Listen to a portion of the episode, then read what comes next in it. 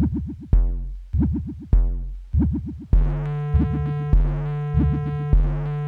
you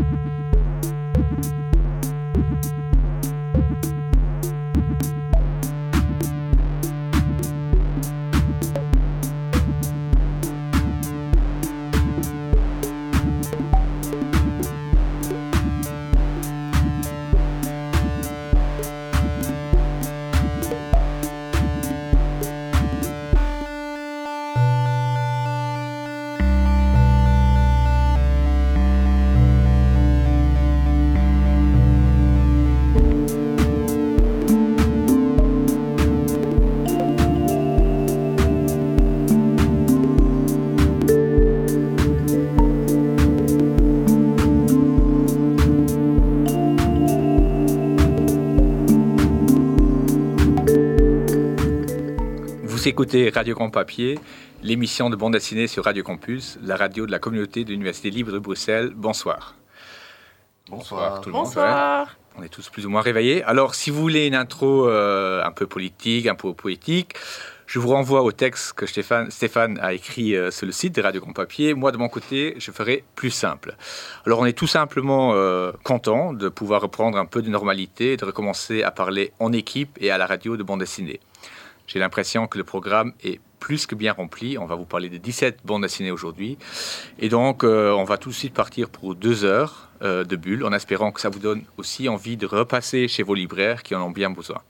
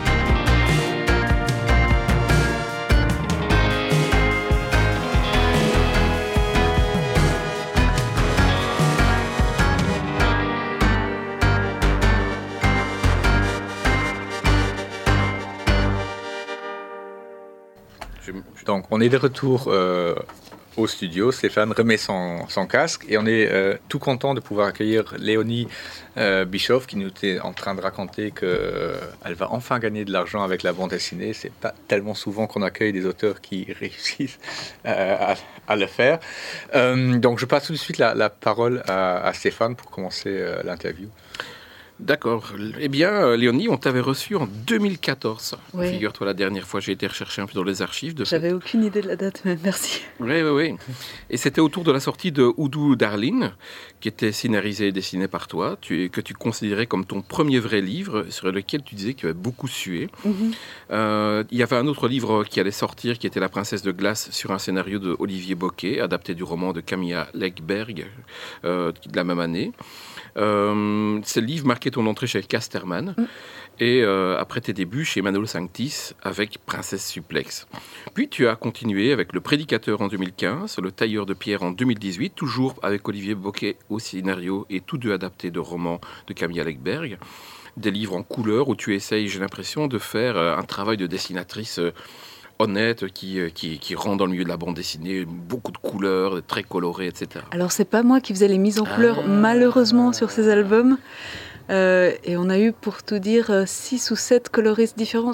on va peut-être parler d'autre chose. Ah oui, oui, oui. J'avais une question qui disait quel regret rétrospectif sur cette trilogie? On va carrément skipper cette question. Voilà. D'accord. Eh bien, en 2018, tu réalises euh, le tome 23 de la Bibliothèque de Savoir pour le Lombard sur la naissance de la Bible avec Romer Thomas au scénario. Et puis, voilà qu'on arrive sur ce livre de 190 pages, un biopic sur Anaïs Nin qui vient de paraître en août. Euh, tu es au scénario et au dessin, après six ans au service d'autres scénaristes. Et euh, tu avais parlé de sueur et de larmes à propos de Oudou Darlin. Euh, est-ce que cette fois-ci, ça a été douloureux ou libérateur de reprendre la main sur le scénario? Les deux à la fois, vraiment. très libérateur. En plus, c'est un scénario, enfin un projet avant d'être un scénario, mais que j'avais à cœur depuis vraiment longtemps. Je pense qu'au moment où je finissais Oudou Darling, j'y pensais déjà. Donc pouvoir enfin m'y mettre, pouvoir enfin lui donner corps, euh, ça a été à la fois une grande joie et à la fois euh, des moments de doute, mais impossible, et parfois de, déception, de me rendre compte que l'immense fresque que j'avais imaginée depuis 5 euh, ou 6 ans, une fois sur papier, c'était pas du tout aussi magique. Et enfin, de nouveau beaucoup de sueur, moins de larmes, mais beaucoup de sueur. Ah, eh bien. Alors, euh, Anaïs Nin, on va rentrer un peu dans le vif du sujet, on va présenter. Donc, c'est une femme qui a marqué l'histoire de la littérature. Euh, entre l'Europe et les États-Unis, dans les années 30, elle fait partie d'une génération d'auteurs et d'autrices qui vont imposer une littérature qui jette à terre quelques conventions sociales et littéraires en faisant entrer dans le spectre de, ce qui peut être raconté, euh, une description de la sexualité notamment, et aussi de tas d'autres choses. La popularisation de la psychanalyse et le démarrage du mouvement surréaliste, évidemment, sont contemporains et expliquent un peu euh, ce contexte de production. Et euh, Anaïs Nin démarre une, une carrière d'auteur euh, alors qu'il y a très peu de femmes reconnues dans ce métier. Et euh, elle prendra même du temps, comme tu le montres dans ton livre, à, s'autoriser elle-même à le devenir. et c'est d'ailleurs là l'objet de ta biographie. Alors, quand on aborde un biopic comme celui-là, avec une femme qui a écrit un journal intime pendant 62 ans, euh, comment est-ce qu'on procède Parce que tu as commencé par de la lecture et rien que ça, tu devais déjà être noyé par la matière. Oui, il y a énormément. En fait, j'ai lu vraiment petit à petit. En plus, il faut savoir euh, qu'à Nin, il y a plein de versions différentes de ces journaux qui existent.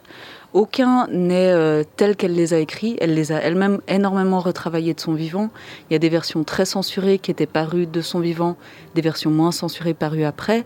Les versions en anglais sont pas, contiennent pas forcément les mêmes passages que les versions en français. Enfin, c'est tout un labyrinthe que j'ai découvert petit à petit. Moi, j'étais d'abord tombée sur les journaux de la période dont, dont je parle dans l'album, qui m'avaient beaucoup touchée. Et à partir de là, j'ai été explorée. Et effectivement, il y a une masse. Euh, elle a écrit, je crois, 135 000 pages, quelque chose comme ça dans sa vie. Enfin, c'est monstrueux. Donc, j'ai pas tout lu. J'ai lu beaucoup. J'ai lu aussi la correspondance avec Henri Miller, qui est super belle. Et après, ben, mon gros problème, ça a été de faire un choix. Parce que, en fait, je suis vraiment un peu trop fan d'Anaïs Nin. Donc, je voulais tout dire et je voulais ne jamais la trahir et ne jamais. Euh, donc, je passais ma vie à vérifier des dates, vérifier des lieux, vérifier qui était là. Et euh, je me, je me noyais, en fait, vraiment. Il y a un moment où, heureusement, bon, je l'ai, travaillé en différentes étapes parce qu'entre-temps, je faisais les adaptations de Polar. Donc c'était à chaque fois pendant mes vacances, en fait. Je m'y remettais, je me noyais, je me disais, OK, jamais j'y arriverai, je posais de côté et, et je le reprenais l'année d'après. Donc ça laissait décanter aussi. Et à un moment, j'ai réussi à me dire que, comme de toute façon, elle, elle a menti toute sa vie, que ces journaux, on ne saura jamais démêler le vrai du faux, je pouvais aussi me permettre quelques libertés, broder un peu et la considérer vraiment plus comme un personnage à travers laquelle j'allais juste explorer les thèmes qui me touchaient tellement dans ces récits et qui faisaient que j'avais tout le temps envie de la lire. Et voilà, c'est un peu comme ça par élimination. D'où le sous-titre évidemment qui est Anaïs Nin sur la mer des mensonges que tu évoques dans d'autres euh, interviews déjà mm. autour de cette question du mensonge et des multiples versions de ces journaux. J'avais une question. Tu, dis qu'il y a 3 ou 4 ans, tu avais l'idée de te lancer. C'est quand que toi tu l'as rencontré? Euh, en deux temps. Une première fois quand je devais avoir 15 ou 16 ans que je faisais du babysitting et comme j'adorais lire, j'adorais fouiller les bibliothèques euh, des gens chez qui je babysitais, je suis tombée sur Vénus Erotica qui m'a fait forte impression et qui m'a mis très mal à l'aise. Et donc j'avais retenu son nom et après plus tard quand j'étais étudiante, je suis tombée sur euh, bah, les volumes des, des, des journaux pardon, de cette époque-là. Puis il y avait en plus sa photo sur la couverture et je sais pas, son visage m'a vraiment intriguée, attirée, j'ai eu envie de la découvrir. Et je regrette un peu qu'elle soit surtout connue pour Vénus Erotica et les petits oiseaux, qui sont des nouvelles qu'en fait elle écrivait comme une sorte de job alimentaire. Euh, Henri Miller et elle avaient un commanditaire secret qui leur commandait de la pornographie bien écrite à 1 dollar la page. Et finalement, elle a publié ça de son vivant, ce qui a euh, beaucoup marqué les esprits, parce qu'elle était la première femme à publier de la pornographie sous son vrai nom et à, et assumer d'avoir écrit ça. Mais en même temps, je trouve ces récits beaucoup moins inspirés et même l'érotisme beaucoup moins beau que quand elle l'explore, euh, on va dire, pour elle-même dans ses journaux.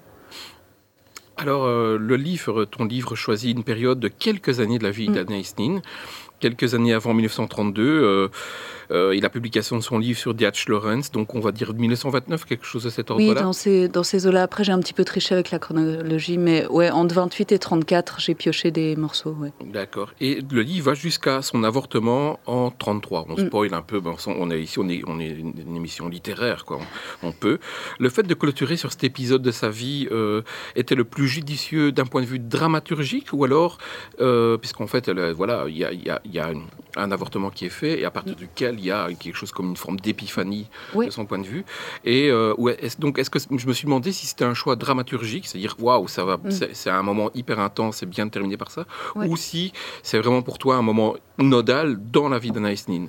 Euh, c'est difficile. Je pense que dans ma narration, alors moi je le considère, il y a une sorte de petit épilogue après que je considère moi plus comme la fin. J'aurais pas voulu finir juste sur cette note-là parce que c'est quand même une scène qui est, qui est assez dure.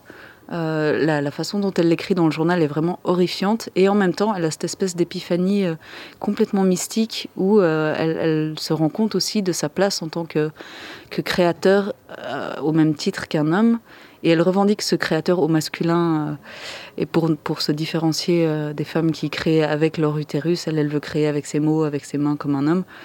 Euh, elle, a un féminisme qu'elle ne revendique pas et qui date d'un autre temps, donc parfois ces mots euh, me dérangent moi vu d'aujourd'hui, mais en même temps sa démarche, je la trouve respectable.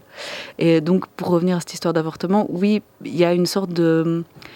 C'est un moment où elle va assumer de faire des choix qui sont radicaux et qui ne seront jamais acceptés mais elle sait qu'elle a besoin de ça pour survivre. Et là, c'est littéralement une question de vie ou de mort, en fait. C'est la vie de cet enfant ou la sienne, quelque part. Elle sait que si elle donne la vie à un enfant, sa vie, elle, elle sera finie. Et du coup, oui, c'est un choix qui est pas dur à faire pour elle, mais qui est dur à assumer, probablement, encore plus à cette époque-là. Et à réaliser physiquement, puisqu'un avortement à, à 5 mois. Elle ouais, presque 6 mois, parce qu'elle a essayé pendant des mois avant de, comme on dit, faire passer l'enfant avec des, des, herbes, avec une sage-femme, mais ça marchait pas. Euh, l'enfant s'accrochait, l'enfant voulait vivre, comme elle dit. Et donc elle en vient à faire une sorte d'accouchement forcé à presque 6 mois. L'enfant est pratiquement viable. donc oui, c'est une scène qui est très dure et je pense euh, encore dure à accepter même aujourd'hui. Mais moi, je comprends et je respecte son choix. Mais elle n'aurait pas voulu que ça se passe comme ça. Elle aurait voulu que ça se passe plus tôt, mais voilà. Il y, a, un phénomène que je me disais qui se passerait, et en fait, il vient de se passer exactement. C'est on travaille ici sur un personnage qui a un personnage assez fort et qui est un mm. personnage réel, Anaïs Nin, et donc il y a d'un seul coup, le, euh, ton travail est phagocyté par la biographie d'Anaïs Nin. Est-ce que c'est quelque chose euh, avec lequel tu euh, tu t'es dit que tu allais dealer? Parce que voilà, tout ce que j'ai entendu comme interview de toi, etc., tu te retrouves à parler d'Anaïs Nin, en mm. fait. Alors. Alors ça me pose un tout petit problème dans le sens où en fait je suis pas une experte, j'ai pas encore tout lu, euh, j'ai pas forcément toutes les dates en tête et justement j'ai tellement dû faire un effort pour me distancier des références que par moments je mélange ma fiction avec euh, la réalité de ce qu'on sait d'Anaïs. Donc des fois je suis un peu mal à l'aise d'en parler et je parle plus de mon Anaïs Nin que de la vraie Anaïs Nin. Mais encore une fois, comme personne ne sait qui était la vraie Anaïs Nin, après, je rappelle toujours à un moment que je ne suis pas experte, que je n'ai pas écrit une thèse sur elle et qu'il vaut mieux aller lire, euh, soit dans le texte, soit... Bon, je déconseille ces biographies, je les trouve euh, très jugeantes, très moralisatrices. Euh, si quelqu'un veut écrire une nouvelle biographie d'Anaïs Nin avec un regard d'aujourd'hui, ce serait super. Euh, justement, par rapport à cette notion d'autobiographie qui, est, euh, qui a été un moment fort de la bande dessinée euh, comment, indépendante à mm. partir des années 80-90, que toi, tu n'en as jamais, tu l'as jamais vraiment pratiqué, mais on est entouré de gens qui l'ont pratiqué et on a lu des, des, tomes entiers sur le sujet.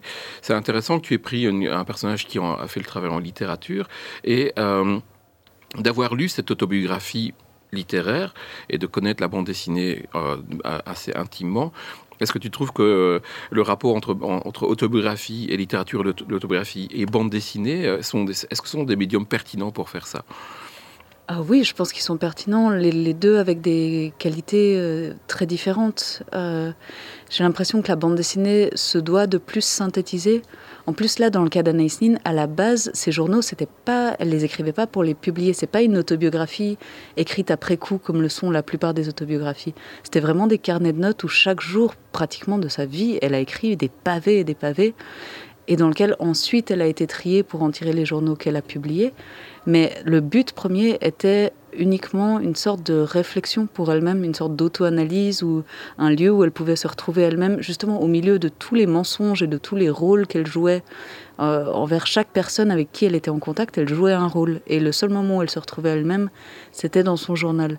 Donc je considère pas que ce soit vraiment une autobiographie, dans le sens où elle l'a mis en scène bien après et en trichant beaucoup.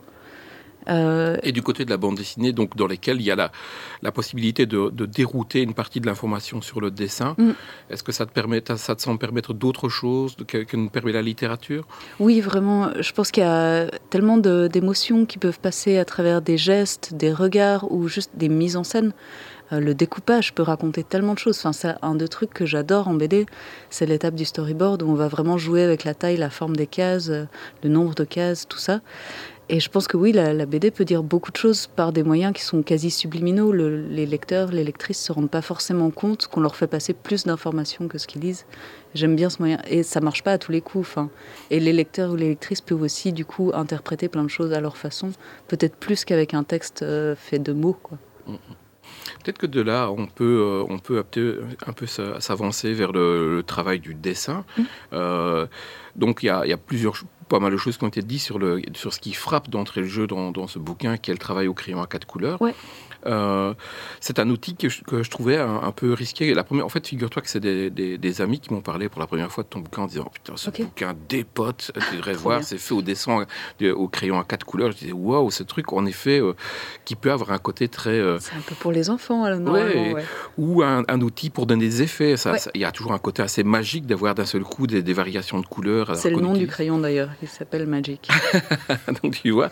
Et donc, comme c'est un outil pour donner de l'effet rapide, rapide, euh, le prendre pour un album de 190 pages, je me suis dit ça doit être assez risqué. Une fois démarré, ça veut dire que tu n'allais pas repartir sur, euh, sur, du trait, etc. Et donc, comment tu as, attaqué ça d'entrée de jeu? Je crois qu'il y, a une, y a un peu une aventure autour de ça. Hein, ouais, enfin, pas, une grande aventure, mais j'étais pas du tout partie sur cette idée. En fait, ces crayons-là, c'est Kitty Crotters qui me les avait fait découvrir. Elle m'en avait offert un et euh, je les utilisais depuis quelques années en dédicace. C'est hyper pratique en dédicace. Tu te balades avec un crayon, tu as des dédicaces pleines de couleurs, les gens sont très content.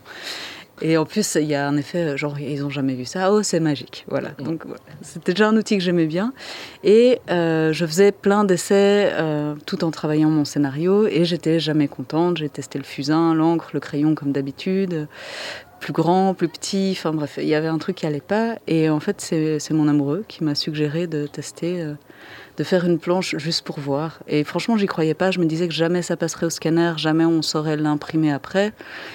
Puis en fait, en faisant cette première page, je me suis rendu compte que déjà, j'y prenais énormément de plaisir. Ces crayons, en plus, ils ont une matière. Après, j'ai dû chercher le papier aussi. C'est pas le même papier que j'utilise d'habitude, mais une matière très souple qui permet d'avoir un dessin. Je peux me détendre un peu, être moins crispé quelque part que d'habitude. Et que justement, cette espèce de vibration ou de chatoiement presque kitsch qu'il y a dans le trait collait en fait avec l'univers que j'avais en tête. J'avais tellement cherché autour de la couleur et tout était toujours lourd. Et là, en fait. Euh, bah, j'avais plus besoin de couleurs, euh, en tout cas pas partout. Mais ça, je l'ai pas compris tout de suite. Au départ, je dessinais avec ce crayon et je mettais de la couleur à l'ordi dessus, donc très lourd. Et c'est en les montrant il y a un peu plus d'un an à, Nathalie euh, Van Kampenhout, mon éditrice, et aux équipes de Casterman, j'avais amené les pages colorisées et les pages euh, originales, donc sans couleur. Ils étaient unanimes de me dire, mais ton trait respire, on voit les expressions, tout. Ça suffit en fait. Et ça a été vraiment un soulagement pour moi de me dire, en fait, ouais je peux juste dessiner au trait. Et je crois qu'en fait, d'habitude, je me cache pas mal derrière la couleur. C'est une espèce de, soutien ou de béquille, parce que je suis pas toujours contente de mon dessin. Et il y a, un côté rassurant, quoi. Et là, de lâcher ça, ça était à la fois un peu effrayant, et en même temps, ça m'a poussé à aller bah, faire évoluer un peu mon dessin. Je suis contente, en fait il y a quand même un, peu. Euh, euh, il y a des pages qui sont extrêmement légères dans le dessin et mm. puis d'autres dans lesquelles tu, tu travailles un, peu la masse, tu remplis des zones, tu, tu, remplis de couleurs. Il y a même un peu des endroits où il y a, de, où il y a de la. En fait, euh, c'est des aquarelles par endroit que j'ai scanné, que je réintègre pour donner des ambiances par moment. Et puis, oui, il y a des moments où je charbonne pas mal. J'aimerais aller vers quelque chose de plus épuré. Il y a une page où il y a juste quelques silhouettes qui dansent le flamenco au tout début, euh, qui en fait à la base c'était juste des croquis. J'essayais de comprendre comment dansent les danseurs de flamenco et bah, en fait ils rentrent bien comme ça. Mais de nouveau j'ai de la peine à j'ai de la peine à m'en convaincre moi-même, alors qu'une fois, de nouveau, c'est des collègues d'atelier qui m'ont dit mais, mais les comme ça, ces croquis, ils sont très bien. Il faut toujours qu'on me pousse un peu à être plus aventureuse que ce que je fais d'habitude. Cela dit, de l'aventure, il y en a quand même, parce que y a, en parcourant le. Euh, je l'ai lu de manière très très fluide, mais en, repassant dessus et en le refeuilletant, j'ai découvert qu'il y avait quand même pas mal de registres différents. Ce que tu dis du réau à l'aquarelle, puis de moment des choses qui sont vraiment lâchées en pur trait, puis des, euh, des masques que tu utilises pour des chevelures, ou pour des décors, ou des choses comme ça. Donc, euh, tu t'es quand même autorisé à. J'imagine que c'est vital pour tenir sur un grand nombre de pages. Tu as quand même donné de la, variété à l'intérieur du, du système. Ce qui est, ce qui est aussi euh, comment, euh, courageux par rapport à ce système dont on a bien dit qu'il était kitsch, etc. Et donc, euh, à quel moment on va aller un peu trop, tout ça. et donc, ça, a été. Tu, parlais d'une forme de jubilation quand tu as commencé à le faire. Elle a, mm. pu, elle a pu être soutenue tout le long du bouquin? Pas tout le long. Il y, a, il y a évidemment un peu des, hauts et des bas. en plus, c'est un album que j'ai fini pendant le confinement avec des délais assez serrés. Donc, c'était bah, dur par moments de, de tenir le rythme. Mais euh, j'ai eu vraiment énormément de plaisir à le dessiner et même des séquences qui me faisaient peur euh, au découpage euh, en me disant oula je vais je vais galérer en fait pas tant que ça et autant il y a eu de la sueur au niveau du scénario autant au niveau du dessin c'est vraiment plus une question de patience et de régularité mais il y a dans chaque page, il y a au moins eu un moment où j'étais vraiment heureuse et joyeuse d'être en train de le dessiner. Et c'est pas sur tous les albums que je peux dire ça, en fait. J'imagine bien. Ok. Euh, euh, euh, c'est, en effet, il y a une des autres choses que, qui, m'aurait fait peur en abordant un album comme celui-là, c'est qu'en effet, le, système que tu emploies est assez lyrique par rapport à un personnage, en effet, qui est dans l'histoire du féminisme est un peu ambivalent. une, grande bourgeoise entretenue toute sa vie avec quelque chose, un rapport de séduction aux hommes très très fort, etc. Et donc, le renforcement entre le, ce type de, de personnage et ce type de dessin pouvait produire quelque chose qui aurait été euh, soit putassier, soit euh, mielleux, soit euh, et ça, ça, t'a fait peur ou ça tu as été vite rassuré? Non, non, c'est ce qui me fait toujours peur en fait. Je sais que j'ai depuis que je suis gamine une tendance à trop vouloir faire joli.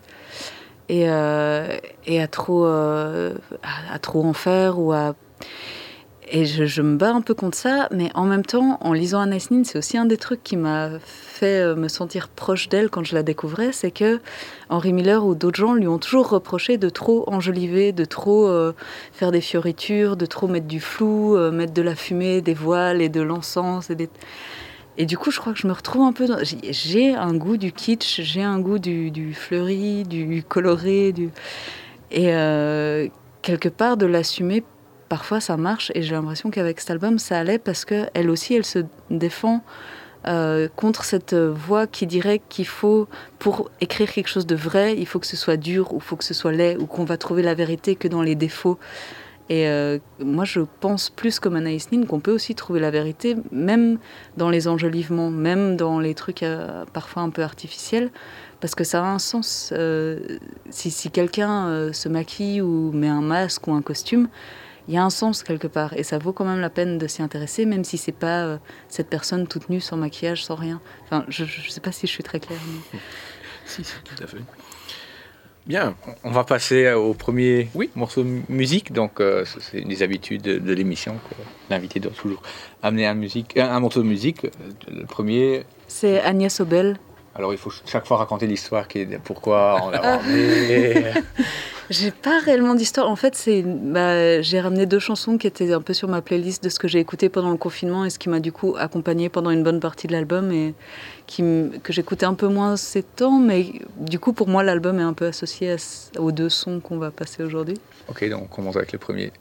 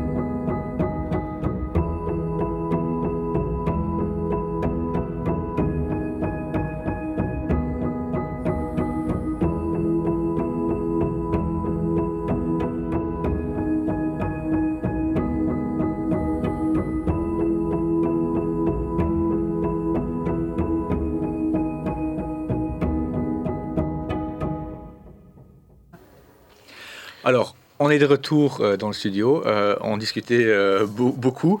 Alors moi je voulais rebondir, donc tu disais voilà, ça c'est une chanson qui m'a accompagné pendant le confinement et deux minutes avant tu avais dit ah là il y a des collègues du de, l'atelier qui m'ont dit mais fais ça. Mm. Alors est-ce que tu peux nous raconter un peu la fabrique de l'album? Et surtout qu'est-ce qui change dans cette fabrique de, l'album lorsqu'on part d'un travail qui reste individuel mais qui est dans un, espace mm. partagé avec d'autres gens qui font de la bande dessinée, je suppose, à une plus ou moins grande solitude. Ouais. Euh, et est-ce que, est que dans l'album, tu peux nous dire, est-ce qu'il y a des moments où tu dis, ah là, je vois que j'ai passé, est-ce que ça se euh, voit ou est-ce que ça se... Je crois pas que ça se voit. Moi, je sais exactement à quelle page euh, j'ai dû ramener tout mon matériel chez moi et, me dire, ok, c'est parti, je vais plus voir personne pendant je ne sais pas combien de temps. quelque part, pour moi, ça m'a presque facilité la tâche. Je suis pas quelqu'un qui souffre de la solitude, j'aime bien ça. J'avais même dû, au départ, l'atelier, ça fait 8 ans maintenant, je pense qu'on l'a. Au départ, ça m'avait demandé un petit travail sur moi de me dire, OK, je vais travailler tous les jours euh, avec des gens. Alors que j'ai plus ou moins choisi ce métier en sachant qu'un des points positifs pour moi, c'était je vais pouvoir être toute seule. Et euh, au final, j'adore l'atelier, j'adore avoir cette ambiance parce qu'en plus, c'est des amis. C'est, il y a vraiment une émulation. Dès qu'on est un peu bloqué sur un truc, on peut demander conseil ou quand on est fier de quelque chose, on peut voir si l'autre a l'air content aussi ou si on est en train d'être fier pour une mauvaise raison. Enfin, c'est vraiment un, endroit hyper important pour moi. Et euh, le moment euh, où on a dû ben, fermer l'atelier, ça a été un peu déprimant quand même. Euh, cela dit, une fois chez moi avec tout mon matos, euh, le fait de ne plus avoir à faire de déplacement, de plus à avoir d'horaire, de faire des courses pour une semaine au lieu de faire des courses quasi tous les jours comme je faisais d'habitude, ça a fait que je pouvais travailler et avoir une concentration euh, mais mille fois plus intense et travailler sans voir l'heure passer, travailler dans une sorte de presque hypnose comme ça. Et en plus, comme ça a été un printemps, il faisait super beau et que mes collègues d'atelier sont très genre euh, barbecue, pétanque, tout ça, ça aurait été tellement dur de résister à la tentation si j'avais dû finir dans ces délais à l'atelier qu'au final, moi, je l'ai plutôt bien vécu. Et en plus, comme j'étais très occupée, ça m'empêchait de psychoter sur euh, l'état du monde et tout ce qui se passait. C'est vrai que ce qui a été le plus dur pour moi, bizarrement, c'est. Enfin, ma famille est en Suisse et la Suisse, ça m'a toujours paru tout près. Mais là, du fait que les frontières étaient fermées, tout d'un coup, ça me paraissait hyper loin. Donc, ma seule source d'angoisse, en fait, c'était ça. Puis j'ai triché, j'ai quand même un peu vu mon copain parce qu'il habite pas loin, on peut se voir euh, à pied et, et on voyait personne d'autre. Donc voilà, on a triché. C'est beau l'amour. euh, alors, euh, peut-être qu'on peut revenir un peu sur le, sur le, sur le, sur le contenu et sur un peu la, la, question euh, du féminisme qui, qui, traverse un peu, et, puis de la création des femmes qui traverse un peu ce bouquin. Alors, euh, comme on le disait tout à l'heure, en 2014, tu sortais de Princesse Suplex, mm. qui entre-temps est devenu un, un, court-métrage. Un court-métrage, je crois. Ça, on en parlera tout à l'heure. Mais euh, c'était une fiction sur une employée de bureau euh, qui travaillait au bureau la semaine et puis qui était euh, catcheuse le week-end. et ici, d'un seul coup, enfin pas d'un seul coup, six ans plus tard, tu proposes un récit d'Anna Estine qui est une femme réelle, puis un personnage fictionnel, bien ancré dans la bourgeoisie du début du XXe siècle. Quel, quel, est le parcours intellectuel, artistique qui t'a amené à passer de l'un à l'autre, de la fiction à la, au biopic, tout ça? En fait, je me suis rendu compte euh, il n'y a pas longtemps, en parlant de, mon album sur Anna Nin, qu'il y avait vraiment un fil rouge entre Princesse Suplex, Do Darling et cet album-là, qui est un fil rouge qui était inconscient en fait, mais à chaque fois, je parle de femmes qui vont euh, chercher des espaces de liberté, des espaces de respiration hors des limites qui leur sont imposées normalement. Et je pense qu'en fait, c'est vraiment toujours ça qui me, qui me pousse. Euh, pour le moment, ça, il semble que ce soit mon moteur premier, c'est euh, gagner euh, des, possibilités, élargir ces, ces, possibilités, en fait.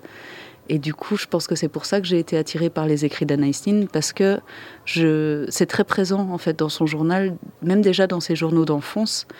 Elle est très consciente des limites qui lui sont imposées par euh, sa, classe sociale, par son genre, par euh, bah aussi ses moyens financiers, parce qu'elle a beau être d'une famille plus aristocrate que bourge, depuis petite, ils ont tout le temps quand même des problèmes d'argent. Donc elle est quand même limitée par ça, elle est toujours dépendante de quelqu'un.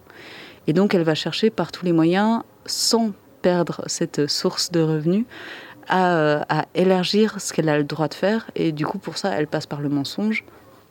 Et ça lui a été beaucoup reproché par les féministes euh, qui ont découvert d'abord les journaux euh, donc censurés, dans lequel elle fait absolument pas mention de son mari. Donc elle a l'impression que cette femme lit une vie, une vie complètement libérée, qu'elle ne dépend de personne, qu'elle est absolument indépendante, alors qu'en réalité, elle était totalement dépendante financièrement de son mari. Euh, peut-être tout à la fin de sa vie, tout d'un coup, elle a commencé à, à gagner de l'argent avec ses écrits, mais c'est vraiment très tard tout le reste de sa vie, elle a dépensé de l'argent pour s'auto-éditer, dépensé de l'argent pour faire éditer d'autres gens, pour euh, leur euh, donner euh, des machines à écrire, du papier. Enfin, elle dépensait l'argent de son mari pour être la mécène d'autres artistes dont la plupart étaient ses amants. Et ça a évidemment été très mal vu. Oui, ça, cela, dit, euh, euh, on pourrait rapprocher du coup quasiment de Jane Austen qui a aussi, euh, dans ses écrits, révélé quelque chose de la dépendante des hommes ou femmes, là plutôt dans l'Angleterre du 19e. oui. D'ailleurs, c'est assez étrange que cette a traité pour toi, j'imagine, le fait qu'il existe ces différentes versions expurgées, non expurgées. J'imagine que sur, sur quoi tu t'appuies, c'est plutôt les versions non expurgées, du coup, d'une partie de, de ces écrit. Oui, oui. En fait, j'ai vraiment recoupé parce qu'il y a certains passages qui sont. Euh, alors, j'ai pas tout euh, noté, mais j'ai l'impression qu'il y a des passages dans les journaux censurés qui on ne retrouve pas forcément dans les journaux non censurés. Il y en a d'autres à la place. Euh, et du coup, il y a certaines scènes qui m'avaient marqué ou que j'avais eu du plaisir à imaginer que j'ai pas forcément retrouvé dans les versions non expurgées. Alors, est-ce que ces scènes-là, c'était complètement de la fiction qu'elle avait écrit pour remplacer des passages dont elle ne pouvait pas parler? J'en sais rien. En fait, j'ai décidé au bout d'un moment d'arrêter de me poser trop de questions là-dessus et de faire surtout à partir des... Parce que je les ai quand même lues plusieurs fois, chacune des versions. Donc il me restait des souvenirs assez nets et surtout, en les lisant, je commençais à imaginer des mises en scène. Et du coup, je me suis surtout raccrochée à ça, à toutes les scènes que j'avais déjà imaginées, que je commençais à visualiser vraiment en ambiance et déjà presque en cadrage ou en rythme. Et puis, entre ces scènes-là, celles qui étaient moins claires, je suis retournée les lire pour voir comment je pourrais les raconter. Mais euh, du coup, il y, a des trucs, j'ai vraiment un peu perdu le fil de ce qui est vrai, de ce que j'ai imaginé moi-même. Mais je pense pas la trahir totalement. non, tu le disais que tu avais travaillé à un très grand respect. D'ailleurs, par rapport à ça, euh, puisqu'il y a une dimension d'érotisme et de sexualité, mm. voire qui va jusqu'à dans la pornographie dans son travail, tu as dû, j'imagine, jouer avec ça, puisque euh, et là, de nouveau, le passage de l'écrit à l'image et, aussi à la, surface de la page, puisque tu joues parfois sur des, tu quittes la case pour aller vers vraiment une occupation de l'espace de la page. Et ça, comment est-ce que tu as attaqué ce genre de choses? Ouais, ça c'était une vraie réflexion parce que en fait son, travail peut être très explicite par moments dans ses journaux et je voulais pas tomber dans quelque chose de trop frontal, de trop euh, littéral. Enfin, je trouve qu'en BD, j'ai trop d'exemples en BD de, de scènes érotiques que je trouve pas sexy en fait en tant que femme. Je les trouve hyper objectifiantes dans un sens euh, pas chouette.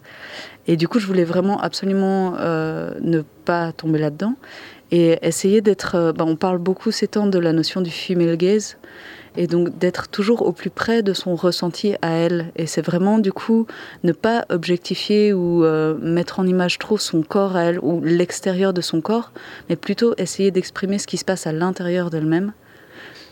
Là-dessus, j'ai une question. Il y, a, un ou deux ans, euh, on a chroniqué Uli Lust, euh, et Johanna, qui, qui, mm. qui, a arrêté, a dit c'est la première fois qu'une BD me fait mouiller en tant que ah, meuf. ouais. Mais donc la question, c'est est-ce que tu avais quand même envie de, de, de, rendre la BD aussi érotique? Non. Euh, pas? Non. Là, pour moi, le but, c'était plus de faire passer une émotion. Mon but n'était pas de faire des scènes excitantes. Je les aurais pas fait comme ça si ça avait été le but. J'aimerais qu'on les trouve légèrement troublantes, mais euh, mon, but n'était pas d'aller si loin, parce que justement, je, trouve que son nom Anaïs est déjà beaucoup trop associé à cette image pornographique, et je voulais vraiment pas du tout euh, en rajouter là-dessus. je pense a peut-être certains lecteurs, certaines lectrices qui seront déçus que j'ai été peut-être pas assez loin. Ça a vraiment été un questionnement pour moi, et finalement, j'ai préféré rester plus dans l'évocation et moins dans le, dans le frontal, quoi. Oui, de toute façon, je crois que ce, que, ce qui ressort du livre, c'est quand même euh, le contenu de ces relations. C'est-à-dire, c'est pas tellement qu'elle, qu'on va dessiner comment elle couche avec Henri Miller, mais le fait qu'elle a un mari, plus un amant, plus d'autres personnes qu'elle rencontre. Et donc, c'est, cette, c'est le, rapport social qu'elle peut entretenir avec la sexualité qui est. Euh, qui est la chose la plus intéressante. J'avoue que le moment où elle couche avec son deuxième psychanalyste, je me suis dit, oh non C'est ça. C'est presque comique à force, euh, à quel point. Et on la voit venir quand elle commence à dire euh, Ah oui, bon, il est moche, mais il a des beaux yeux. Ou, enfin, elle, dit ça mieux que ça, mais on la voit venir à, deux kilomètres. Et elle-même, elle se voit venir et elle fait semblant qu'elle va être sage cette fois. Et en fait, je crois qu'il y a pour elle l'érotisme et le les relations charnelles sont une forme de langage et une forme d'exploration d'elle-même et de sa relation à l'autre. Et c'est un outil dont elle se sert et qui la nourrit à la fois en tant que personne et qui nourrit sa créativité aussi. Et je crois qu'elle a compris qu'elle a besoin de ça. Alors parfois, ça peut être euh, hyper dérangeant, parfois c'est malsain. Enfin, ses relations avec ses psys. Moi, je trouve ça euh, bah, pas chouette. Et euh, je pense qu'il y aurait vraiment. Enfin, il y a la responsabilité sur ces analystes aussi. Mais c'était le tout début de la psychanalyse. Euh, les règles éthiques n'étaient pas ce qu'elles sont aujourd'hui. Enfin, on sait qu'il y a encore pas mal de dérapages. Et puis le, le transfert était, était, faiblement théorisé. Je me souviens d'écrire où Freud dit Mais qu'est-ce qui se passe? Mes clientes sont amoureuses de moi. Oui. Et euh, il, doit faire un travail pour se rendre compte que peut-être que c'est pas vraiment lui. Un hasard. Et ouais, ouais. Enfin, du coup, oui, il y a, il y a toute une part de responsabilité aussi de la part de ces hommes-là. Et elle a été souvent euh, définie comme euh, une croqueuse d'hommes et comme, comme si les hommes étaient des pauvres victimes dans cette histoire. Enfin, a priori, elle n'a violé personne et bon, au contraire, elle, elle a été abusée euh, ou elle a laissé faire des choses à son corps un certain nombre de fois avec une bonne volonté qui m'effare, moi. Elle dit à un moment, euh, elle laisse un éditeur, euh, elle a accepté un baiser d'un éditeur, il est excité, elle refuse de coucher avec lui, mais elle le laisse se soulager en se frottant contre ses cuisses, parce que, dit-elle, je lui devais bien ça. Et enfin, moi, ça me, ça m'horripile, ça me choque, mais euh, oui, c'est une logique qui fait partie de la culture du viol et qu'on entend encore chez beaucoup de gens. Mmh moi, je trouve ça c'est le, les passages qui m'ont un peu le plus frappé parce que j'avais l'idée d'Anaïs Nin comme une féministe et comme quelqu'un très libéré, plutôt croqueuse d'hommes. Et à travers ton livre apparaît une toute autre euh, Anaïs Nin, donc elle, est quand même souvent euh, à la limite du consentement. Donc elle, elle euh, c'est pas toujours elle qui choisit les hommes, mais c'est souvent les hommes qui, mhm. qui, la choisissent. Et donc elle apparaît, et, donc cette, à travers ton livre, elle est devenue beaucoup moins facilement récupérable pour, pour tous les courants. Et on pourrait peut-être aussi parler de, du moment de l'inceste avec son père, qu'elle continue à revendiquer. Oui. Ou en tout cas, euh, en tout cas à ce moment-là, à quel âge, je sais pas. Elle, a à peine 30 ans. Elle a 30 ans, mais donc elle, elle, est adulte. Elle est, adulte, elle, a déjà connu plein d'autres affaires, euh, affaires, Et donc, euh, je trouvais ça intéressant parce qu'elle n'était. Elle, d'une certaine manière, on peut plus dire c'est mon analyse parce qu'elle continue à avoir des, des elle, a, elle, a fait des, elle avait des pratiques qui jusqu'à aujourd'hui nous, nous restent complètement tabou. Oui. Ouais, ouais. Non, elle est ambiguë en fait sur tout et elle est un peu inclassable et effectivement, comme tu dis, elle est un peu irrécupérable euh, dans tous les sens du terme. Mais c'est qui est positif. Oui, on, ne peut pas se l'approprier en entièreté et elle est irrécupérable aussi dans le sens. Euh, elle est, c'est une fille perdue, quoi. Enfin, pour utiliser un, terme très vieux jeu et auquel je n'adhère pas du tout, mais elle a fait tout ce qu'il fallait pas faire, entre guillemets. Elle a franchi tous les tabous. Euh, ce que je trouve intéressant avec euh, cette histoire du père, bon, faut rappeler qu'elle a été abusée par son père quand elle était enfant et que ça fait partie intégrante de son caractère et des failles. Et après ses abus, euh, enfin quelques années après ses abus, son père a quitté sa famille. Euh, Anaïs est partie aux États-Unis avec sa mère et ses deux frères et euh, elle pensait quelque part que ce père était parti à cause d'elle, parce qu'elle était devenue laide, parce qu'elle avait été malade. Et il reste une sorte de faille narcissique, mais énorme, où elle va chercher partout, tout le temps, cet amour du père et à prouver qu'elle est suffisamment femme, suffisamment séduisante. Elle se trouve toujours trop maigre, elle s'inquiète de... Enfin, elle est vraiment dans une, euh, un manque de confiance en elle euh, et du coup, dans un jeu de séduction, enfin, elle, en rajoute tout le temps pour se, rassurer sur ses capacités à séduire et à être aimée quelque part. Après, je ne suis pas psy non plus, donc là, ça, c'est mes petites théories. Mais et le fait de retrouver son père à l'âge adulte et de commettre cet inceste volontaire pendant plusieurs semaines, Euh, c'est un phénomène qui a été décrit par, euh, par des psys, euh, j'ai plus les références en tête, mais que des enfants, enfin des personnes ayant enfants été victimes d'abus, une fois adultes, retrouvent leur agresseur, le séduisent, puis le quittent. c'est un, un, schéma qui est en fait connu et qui peut parfois aider les gens à aller mieux parce qu'il y a une sorte de reprise du pouvoir ou de réparation. c'est probablement pas à conseiller, mais c'est pas inconnu comme forme de. Ça. Alors pour revenir un peu sur le, sur le boulot, hein, donc tu décris une femme, comme tu le disais, qui, euh, qui est, fait partie de l'aristocratie, qui survole quand même, malgré que tout n'est pas rose, les années de dépression, puisqu'on parle des années, euh, des années 30, euh, avec, parce que son mari est banquier, donc on imagine que ça a dû avoir des conséquences. Et le fait avec la facilité des nantis, justement, elle se, elle se consacre à, l'écriture, malgré tout, avec un plaisir d'esthète qui a le loisir de la liberté. Oui. A contrario, toi, tu vis une situation différente puisque tu, as, tu es une, ouvrière euh, euh, autant qu'une artiste dans le domaine de la bande dessinée. Euh, et donc, du coup, ton rapport à la liberté de choix, à la liberté d'offrir des, des machines à écrire et du papier à, tes amis est quand même, à mon avis, différente. Et, et du coup, comment... Quelle, quelle, différence tu as dans la jouissance par rapport au travail, la liberté d'entreprendre? Ah, je dirais que pour moi, il y a vraiment. Euh, je suis déjà hyper heureuse de pouvoir vivre du dessin. Ça, c'est une première chose où même si je galère un peu, j'ai longtemps été vendeuse euh, dans un grand magasin de produits culturels. Euh, mes journées n'ont rien à voir et même si je gagne moins bien ma vie maintenant, je suis mille fois plus heureuse de pouvoir vivre en ne faisant que dessiner. Après, j'ai certains jobs de dessin qui sont de la commande, qui sont vraiment des jobs. Euh, J'essaie de ne pas faire des albums entiers qui soient des jobs parce que c'est trop long. Donc en général, c'est quelques illus ou euh, des, trucs comme ça. Euh, je regrette, ce que je regrette principalement, c'est en fait de devoir travailler tout le temps parce que je suis quelqu'un d'assez lent dans ma réflexion, dans ma construction de scénario et que j'aurais vraiment besoin de moments de pause où je peux juste lire et réfléchir à ce que j'ai lu et laisser les idées un peu se, se mettre en place comme des puzzles. Euh, et ça, c'est vraiment des, espaces de réflexion qui, pour le moment, euh, me manquent parce que je dois, je dois travailler tout le temps pour payer mon loyer. Euh, là, je réfléchis aux possibilités de prendre des enfin, de postuler à des résidences artistiques. Je pense que ça pourrait être un espace super intéressant pour justement avoir ce genre de temps mort euh, et je crois que j'arrive juste maintenant à l'accepter parce qu'on est dans une société quand même où quand on a l'air de rien faire, on se sent hyper vite inutile. Enfin, moi, je culpabilise euh, très fort si j'ai l'impression de rien faire. Et plus ça va, plus je me rends compte qu'en fait, ces, temps morts, ils sont des temps de réflexion qui sont utiles. Et bah, quelque part, oui, j'envie euh, la vie de petite bourgeoise d'Anaïs qui pouvait malgré euh, leurs difficultés, euh, se promener toute la journée dans son jardin, prendre des notes, euh, boire des cafés, relire ce qu'elle avait écrit et, y penser, quoi. Ouais. Tu vas rajouter un peu de Henri Miller dans ton année Nin, quoi. Ce serait pas mal, ouais, ouais.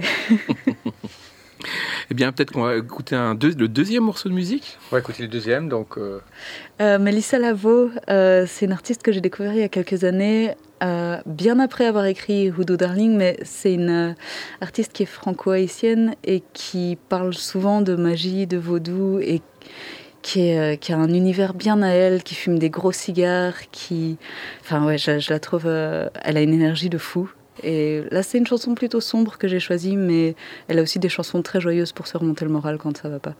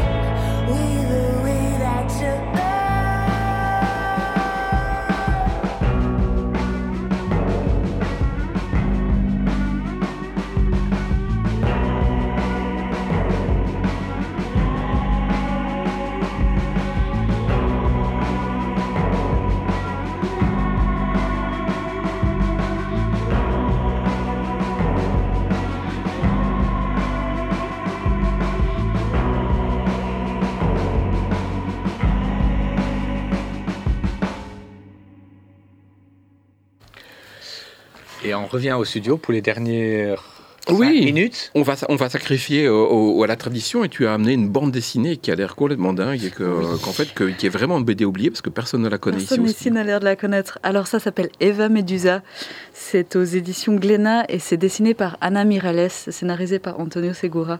Euh, là j'ai amené le tome 2 parce que je trouve plus le tome 1, mais en fait je voulais vous parler du tome 1. Mais donc, celui qui écoute l'émission et qui l'a chez elle, parce que Léonie lui a emprunté, Rendez-moi ma BD. Non, c'est possible qu'elle soit. C'est fort probable qu'elle soit quelque part dans mon bazar à l'atelier. Bref.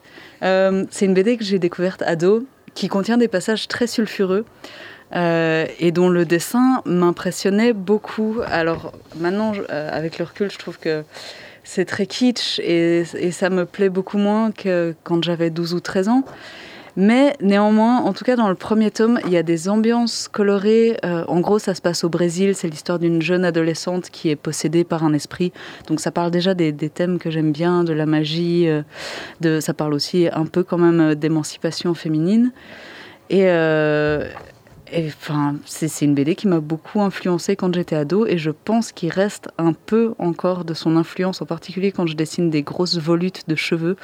Euh, merci Anna Mirales, euh, j'admire beaucoup ton travail. c'était une BD qui se trouvait dans la maison de tes parents? Oui, absolument. C'est mes parents, je crois que c'est ma mère qui l'avait reçu en cadeau des voisins qui étaient aussi des gros lecteurs de BD. J'ai grandi dans un petit quartier de petites maisons ouvrières où les gens se parlaient beaucoup entre eux. Bonne ambiance et s'offraient des livres entre eux, ce qui est chouette. Dingue. Et celui-là, c'est celui que tu as ramené de chez tes parents ou tu les as rachetés à Je les ai ramenés parce que en fait mes parents les aimaient pas trop ces BD. Euh, C'est moi qui ai acheté les tomes 2 et 3 parce qu'ils n'avaient pas accroché à la première. Il y a que moi qui avais accroché. Et ils étaient un peu choqués parce qu'on voit quand même euh, des pénis et des parfois même des pénis en érection. Waouh Oui.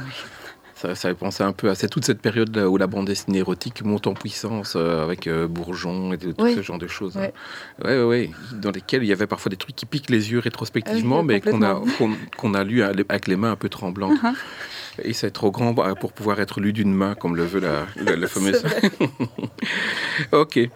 Euh, ok. Peut-être une, une dernière question avant, euh, avant de, de, de demander ce que tu vas faire dans le futur. Euh, J'avais noté ça. J'espère que je vais te voir. Je crois qu'elle était pertinente quand je l'écris, mais peut-être qu'elle veut vraiment plus rien dire.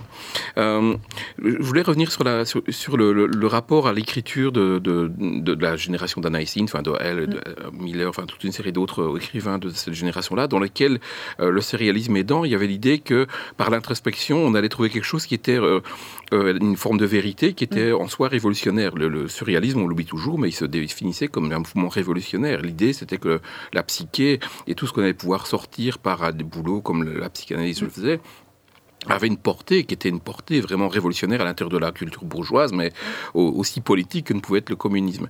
Euh, et donc cette, idée que c'est par euh, la recherche intérieure qu'on accède à la vérité, etc., on a un siècle plus tard, elle a pris quelques coups dans l'aile, on est plutôt dans, des recherches qui sont euh, des positionnements sociétaux et aussi plus... qui font plus appel au groupe et à la réflexion et au commun, ce genre de choses. Comment tu, te positionnes maintenant que tu as terminé ce livre par rapport à ce genre de, de débat qui percole dans la société? Hum, Je dirais, j'ai l'impression qu'en fait, ça reste, à mon avis, quand même un peu pertinent l'idée d'aller chercher en soi, ou peut-être pas en soi-même, mais en soi en rapport aux autres, euh, des choses qui sont à faire avancer. Euh, par exemple, là, j'écoute beaucoup un podcast qui s'appelle Intime et politique. Et c'est quelque chose qu'on entend souvent euh, en féminisme. Pour les femmes, l'intime, c'est politique.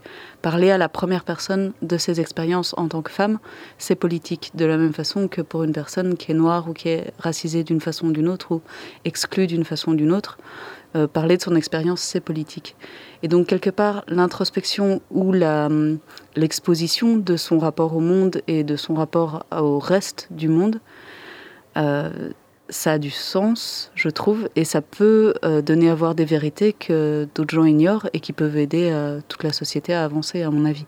J'ai l'impression que les récits euh, d'autofiction ou carrément autobiographiques euh, sont vraiment des outils, surtout maintenant avec la possibilité de les diffuser si largement par Internet, c'est des outils qui peuvent faire changer la société, j'ai l'impression.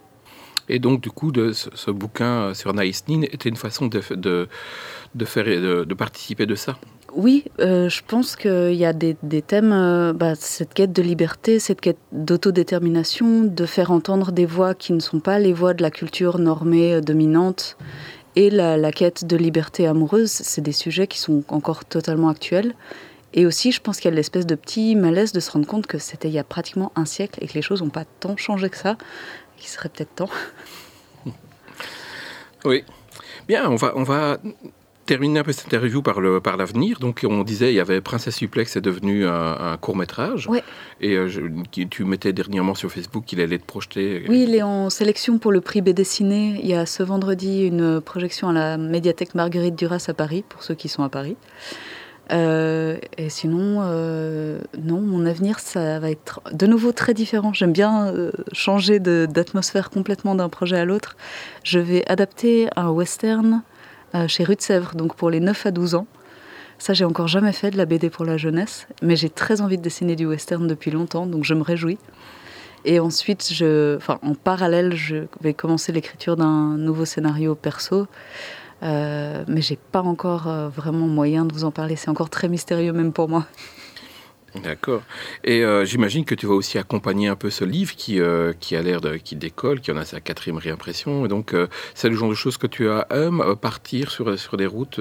Enfin, ici, j'imagine qu'avec le Covid, ça va être un peu bizarre. Ouais, pour le moment, j'ai déjà fait quand même pas mal de déplacements, mais surtout à Paris et à Nancy pour le festival Le Livre sur la Place. C'était chouette. Après, effectivement, il y a beaucoup plus de stress que d'habitude à se déplacer. Euh, je suis un peu germophobe de base, donc c'est- pas une période hyper agréable pour moi.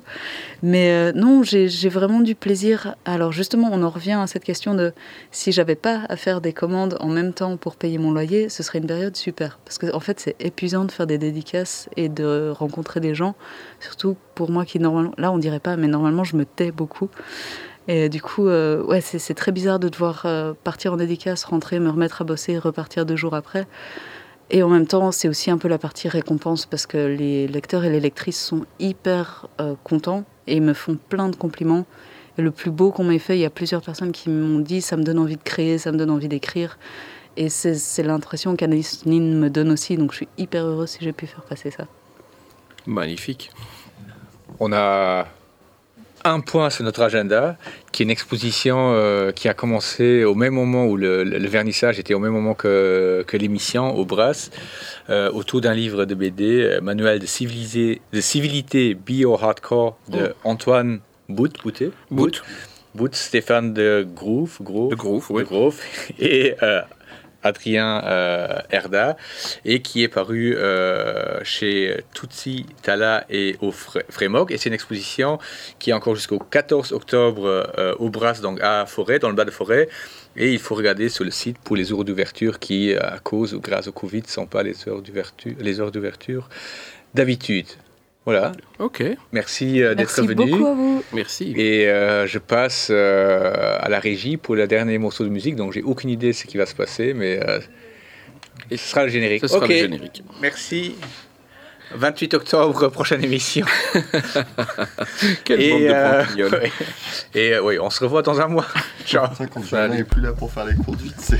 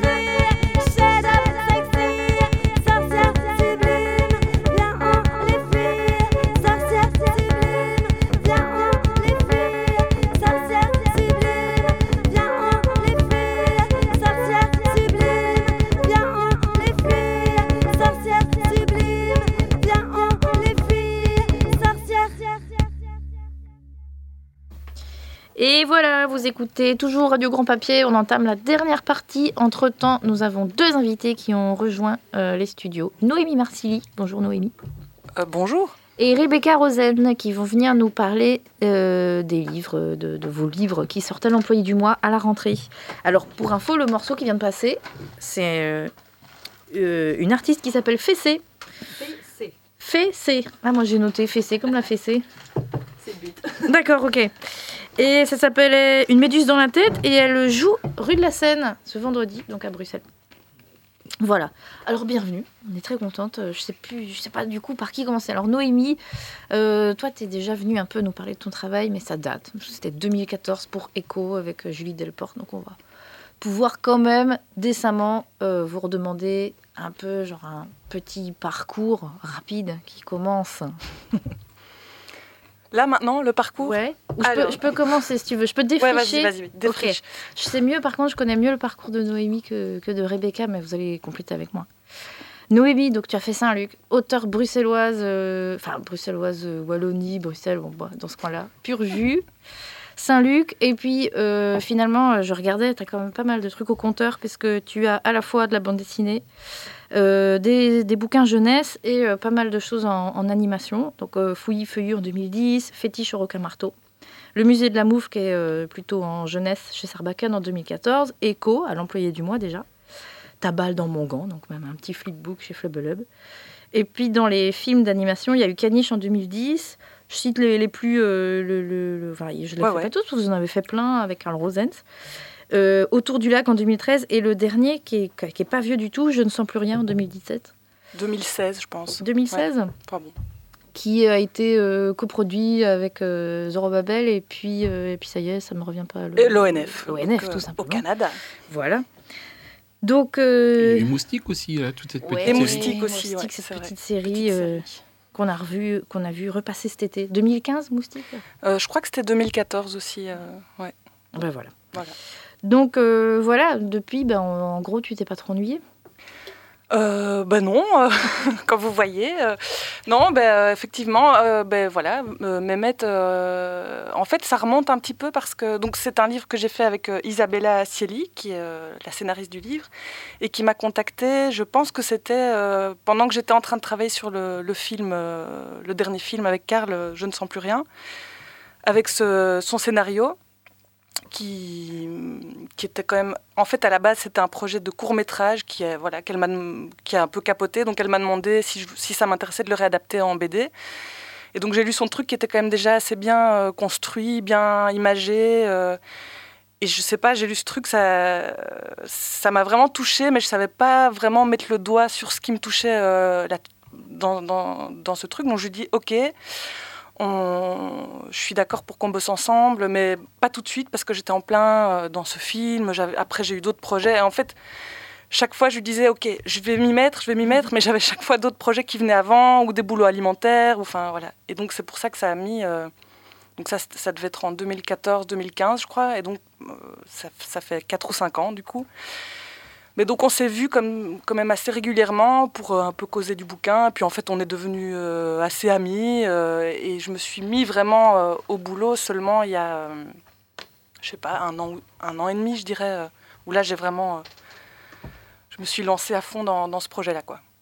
Et est-ce que tu sais euh, pourquoi elle est venue euh, vers toi? Qu'est-ce qui fait que... Euh, je crois qu'elle avait vu, elle avait, je sais plus comment, mais elle avait vu Fouillis Feuillu. Mhm. Enfin, elle, suivait comme ça mon travail un peu de loin. Elle connaissait ce que je faisais. Elle, euh, elle aimait bien mon dessin. Elle, avait- elle suivait aussi euh, euh, bah, Grand Papier. Elle avait vu des, des récits à moi sur Grand Papier. euh, et donc voilà, c'est comme ça. Elle m'a contactée comme ça. Parce qu'elle était touchée par, Mm. par mon dessin et par les, les trucs qu'elle avait pu voir que j'avais fait. Quoi. Voilà. Ok. Bon, après, on reviendra un Oui, peu en oui, détail, pardon. hein, sur... Non, non, c'est très bien. Sur euh, l'esprit général et choses un peu typiques de chez Noémie Marcy. On va... euh, Alors, je connais moins de choses euh, pour toi, Rebecca. Moi, j'ai un énorme trou entre euh, la première, un travail en sérigraphie que, que, j'ai que je t'ai acheté directement à un Culture Maison, que j'ai toujours adoré et que je continue de montrer à mes étudiants, qui est un petit texte peut-être autobiographique, je sais pas, mais...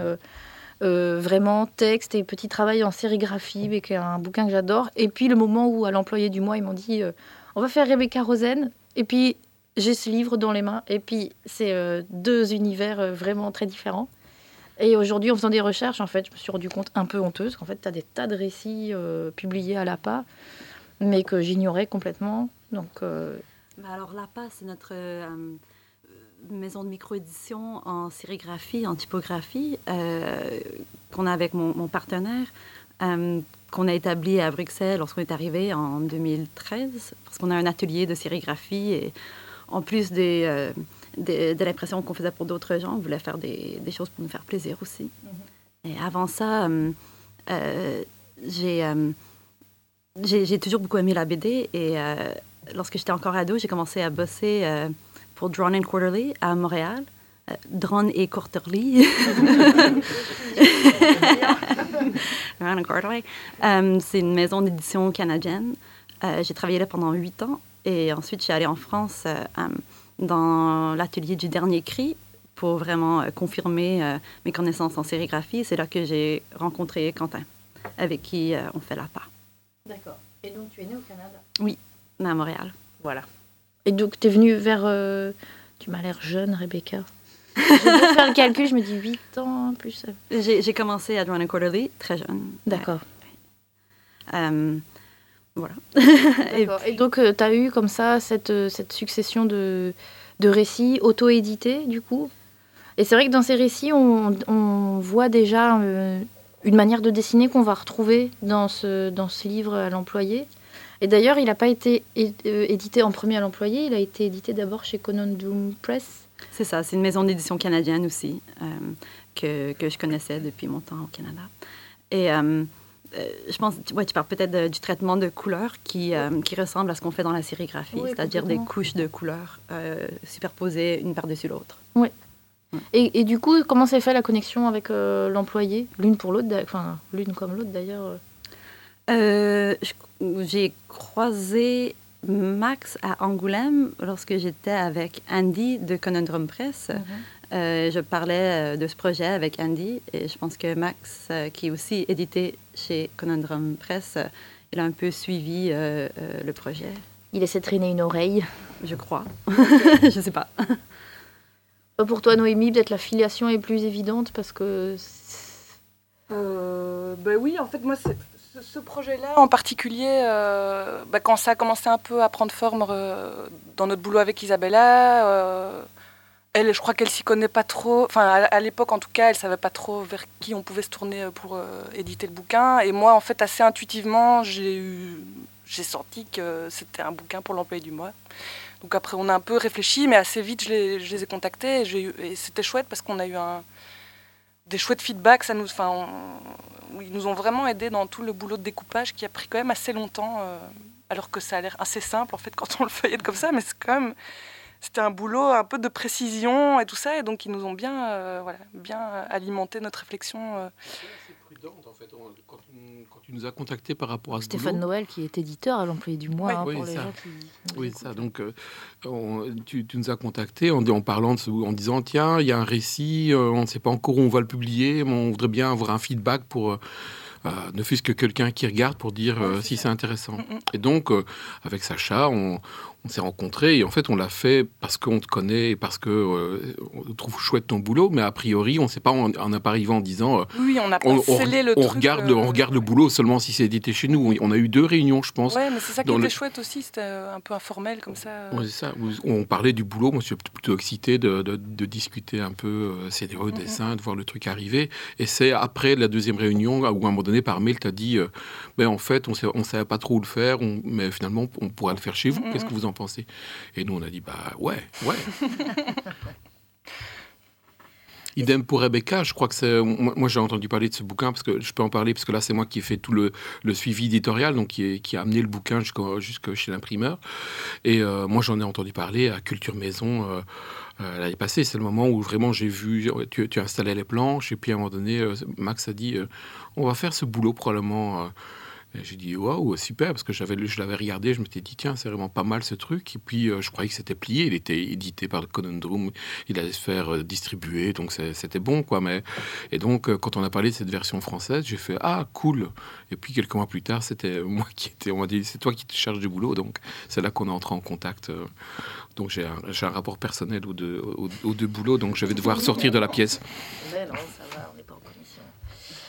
Euh, Peut-être on peut raconter, ça, les deux récits n'ont rien à voir, on vous a invités ensemble parce que c'est la rentrée, qu'on n'avait pas envie de choisir en fait.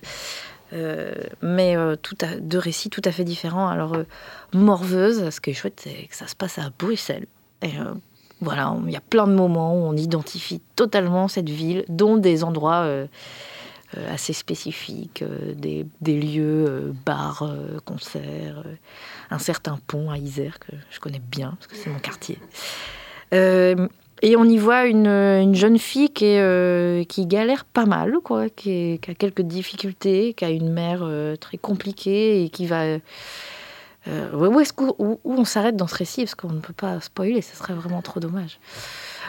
Voilà, euh, on, a cette jeune femme euh, qui, euh, bah voilà, qui essaye de mener des études artistiques. Moi, j'aime, vraiment beaucoup ce rapport à l'école d'art. avec, avec, on voit d'une part cette fille qui, qui, qui, qui essaye de s'en sortir et qui, a- qui- mène un truc qui est quand même cohérent quand on connaît, enfin, parce a, aspect à des, on a accès à des aspects de sa vie. Et ce prof euh, tout puissant qui est euh, complètement à côté de la plaque. Et j'aime beaucoup ce rapport. Mais donc euh, voilà, on, voit qu'elle qu'elle qu'elle galère, qu'elle a, qu'elle a vraiment des, soucis multiples.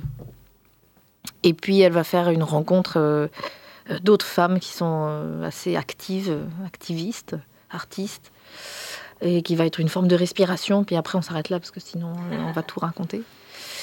Euh, moi, je me suis posé des questions euh, en, en lisant le bouquin. Par exemple, il y a un aspect qui m'intéresse, c'est euh, justement, tu, tu montres des planches qui sont censées être des, les planches de linogravure que, que cette jeune fille fait.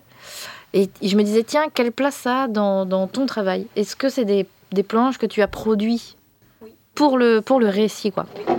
Et, quel statut tu, lui, tu leur donnes, toi? Est-ce que c'est une forme de caricature de travail? Parce qu'il y a, y a personne pour sauver ce travail, quoi. Tout le monde a l'air d'être unanime, comme quoi c'est euh, redondant, inutile, personne comprend. Il y a dans, ces, dans les autres étudiants, euh, personne n'a l'air de, s'attacher à ce travail.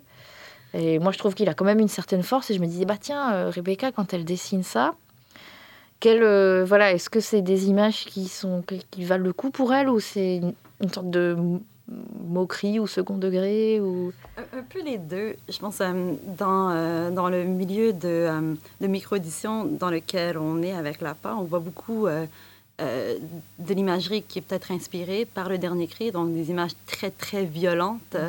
Et au bout d'un moment, ça, ça devient un peu redondant, répétitif. Et du coup, je, voulais, je voulais reprendre ces codes de violence et, euh, et les faire à ma sauce. On peut les décrire. Ça- Il s'agit d'imageries qui sont plutôt liées à, à- à l'illustration façon années 50, dans lequel une mère montre à sa fille comment cuisiner. Sauf que là, au lieu de l'apprendre à cuisiner, elle lui coupe les doigts, par exemple. On a euh, une, une enfant sur l'arrière d'un vélo, euh, mais sauf qu'elle est en train de tomber de ce vélo et de se prendre dans le. dans- donc, c'est toute une série d'images qui sont liées. euh, Enfin, donc, il y a une forme de cliché, reprendre l'imagerie années 50 qui est magnifique pour faire de la caricature et la, la, pa- la- et la rendre ultra violente. euh. Mais il y a aussi ce traitement lino qui est lino, identifiable ouais. aussi, qu'on situe du coup euh, beaucoup- dans une époque beaucoup plus proche. euh. Mm.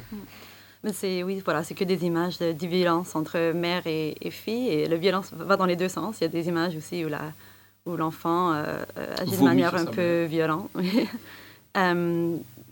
Oui. Et euh, du coup, je pense que ça, bien, bien sûr, ça, c'est en rapport avec le récit. Et, euh, euh, question un peu, bête, mais quand même, euh, qu'est-ce qui est. euh, c'est quoi le point de départ de, ce récit? On s'imagine que c'est pas une forme d'autobiographie, donc. Non, non, il y a quelques expériences que je partage, mais surtout c'était l'envie de, de commencer un récit avec un personnage qui était déjà paumé, qui, où il n'y a pas de... c'est pas un récit qui commence avec quelqu'un qui, qui va bien et qui après est plombé et qui remonte. On commence déjà euh, sur la pente et on continue à glisser vers le bas.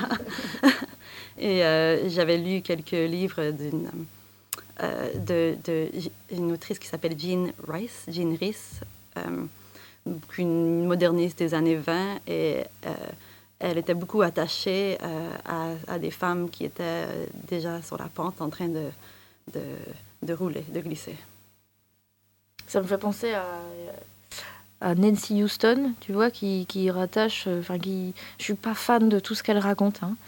Euh, Je suis très mitigée, mais il y a quand même un, bouquin autobiographique dans lequel elle. euh, Enfin, elle, elle replace vraiment le rapport à la mère comme étant déterminant dans la vie. Donc, en gros, si tu eu. si tu n'as pas reçu un peu d'amour, si tu as été vraiment malmené par ta mère, c'est foutu, quoi. Euh, j'y repensais un peu en, en lisant euh, ton bouquin parce que c'est la mère elle-même énonce un côté euh, héréditaire, mais c'est pas forcément que ça. Il faut dire que lorsque j'ai euh, lorsque j'ai créé ce livre, j'avais pas d'enfant. et là, j'en ai, j'ai j'ai un enfant et du coup, mon, mon rapport aussi au livre a changé. On verra ce que, ce que ma psy dit parce que je lui ai donné le livre. Je t'avoue que pensé. Donc, euh, euh, ton bébé est né à peu près au moment où le livre se Oui. bouclait. hein. Et euh, je t'avoue qu'en voyant le, ce, ce bébé chuter du vélo, je me suis dit, elle, elle a, elle a pas d'enfant pour dessiner un truc pareil, c'est pas possible. Donc vraiment, il y a cet enfant qui chute euh, du porte-bagages, enfin du siège du porte-bagages, et c'est- horrible parce que forcément, on est tourné vers la route, et donc cet enfant tombe dans le dos, on n'est même pas forcément censé s'en rendre compte. C'est vraiment... J'aurais un vélo cargo, je pense. Ouais. tu le mettras devant.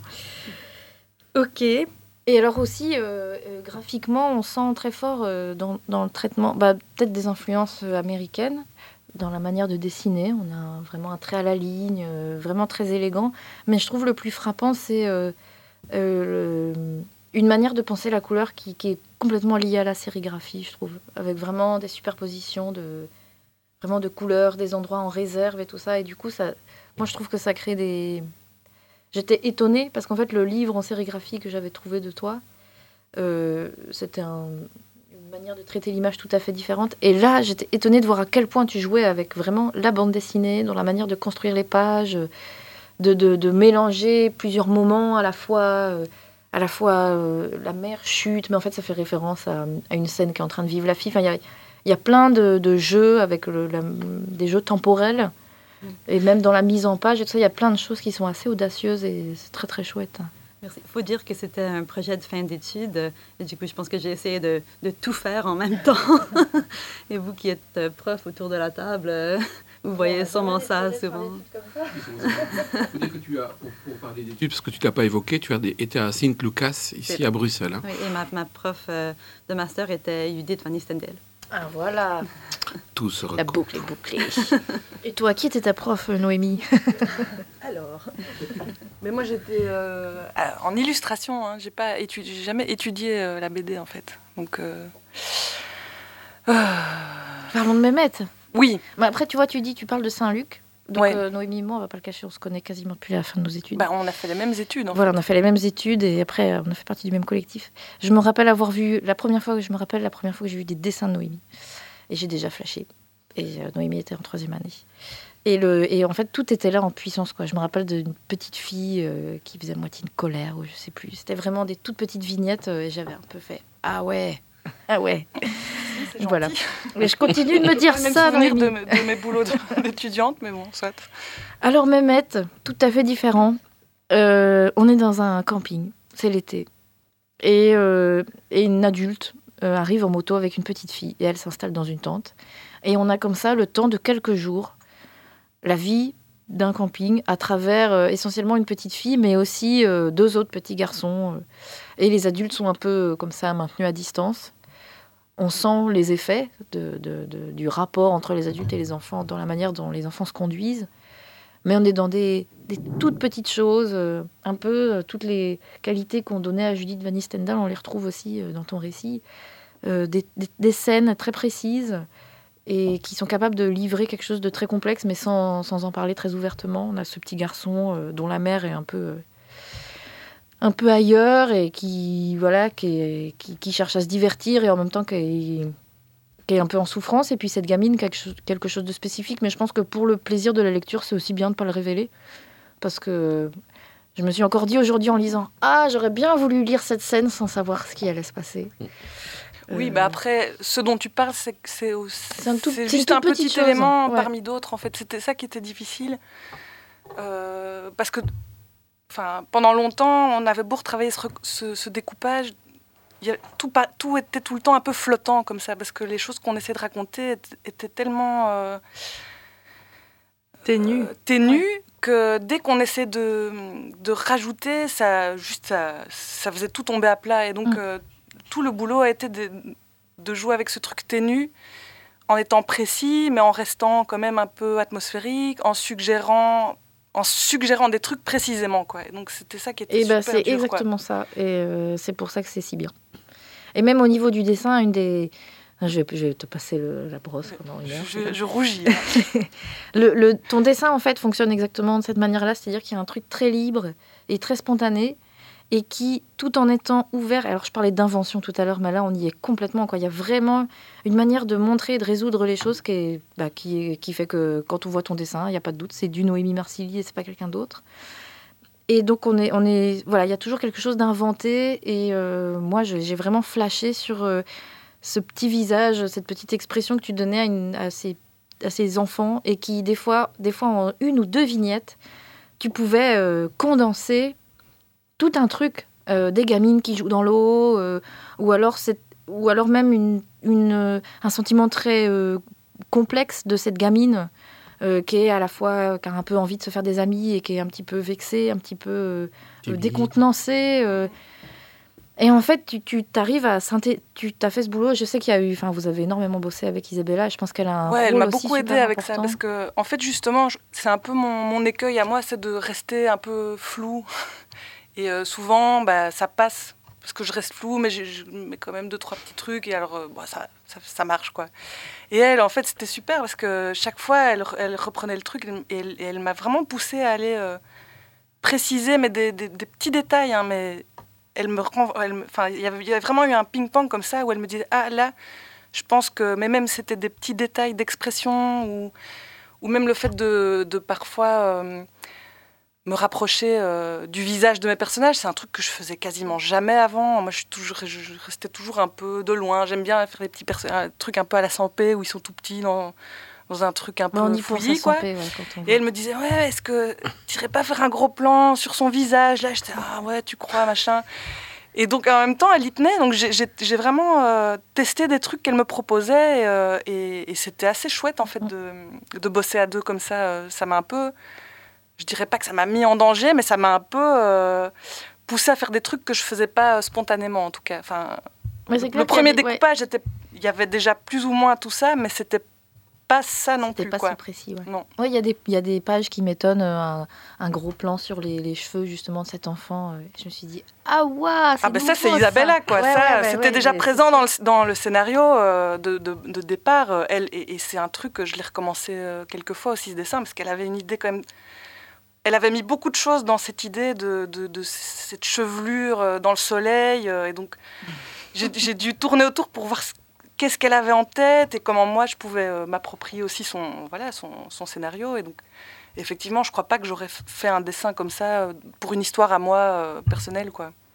Oui, parce qu'il y, a- il y a une question de matérialité à l'intérieur du dessin, du cray- parce qu'il faut dire que tu travailles au crayon de couleur. Ouais. Donc c'est et euh, avec un crayon de couleur euh, qui parfois travaille très fort à l'économie. Donc euh, le crayon appuyé très fort sur sur un qui délimite quelque chose, parfois de manière plus légère qui tourne et tourne et tourne et remplit des zones. Donc tu as tu joues de plusieurs registres à l'intérieur du du dessin.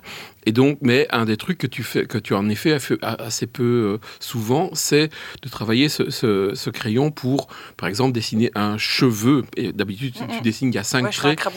Il y, y y a cinq traits et c'est la chevelure. Alors qu'ici, Ouais. d'un seul coup, on a des choses où on a, on a un trait de crayon qui est un cheveu et donc parfois des, donc des détails. Et ça, dans, dans la richesse du registre de, de- de ton dessin, je trouve que c'est assez lumineux la manière dont ça apparaît d'un seul coup. Donc c'est assez cool. Et alors, pour, euh, pour envoyer des fleurs aux éditeurs, parce que je sais qu'il y en a certains qui se sont fait des cheveux blancs en attendant de voir le livre pour de vrai, parce que vous aviez pris quand même quelques. Vous avez fait quelques expériences. euh, C'est hyper beau. euh, la manière dont le dessin et les couleurs, parce que tu utilises beaucoup de couleurs et parfois des couleurs bien flash. Et, et j'imagine euh, que au moment de l'impression, c'est toujours un peu la déception parce qu'il y a des choses qui ressortent moins. Mais là, je, je sais pas, j'ai pas les, j'ai pas, j'ai pas comparé avec des originaux puisque j'en ai pas. Mais moi, à la lecture, je me dis ah, j'ai l'impression qu'on retrouve une grosse partie du spectre euh, des couleurs, euh, ce fond euh, tout légèrement euh, euh, euh, jauni qui nous, fait vraiment penser au papier original. Enfin, je trouve que ça, la restitution du dessin, elle, est tout à fait euh, réussie pour moi.